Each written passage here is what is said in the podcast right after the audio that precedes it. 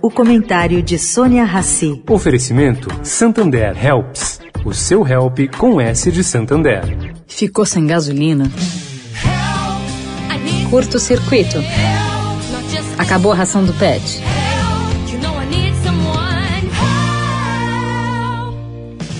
Chama o Helps. Assistência 24 horas por menos de um real por dia. Helps. O seu help com S de Santander. Won't you please,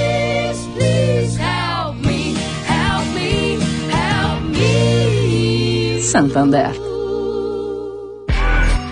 Agora na Eldorado, o comentário de Sônia Rassi.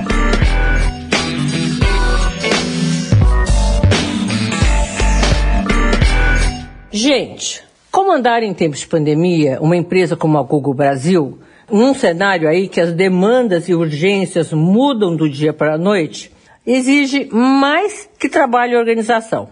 Segundo me contou o Fábio Coelho, uma conversa que eu tive recentemente, ele é presidente do Google no Brasil, eles só se conseguem se manter relevante se mantendo a inovação o tempo todo.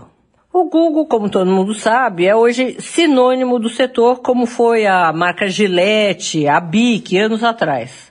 E isso é uma tremenda responsabilidade, segundo Coelho, como também é um privilégio. E foi ainda mais importante na pandemia.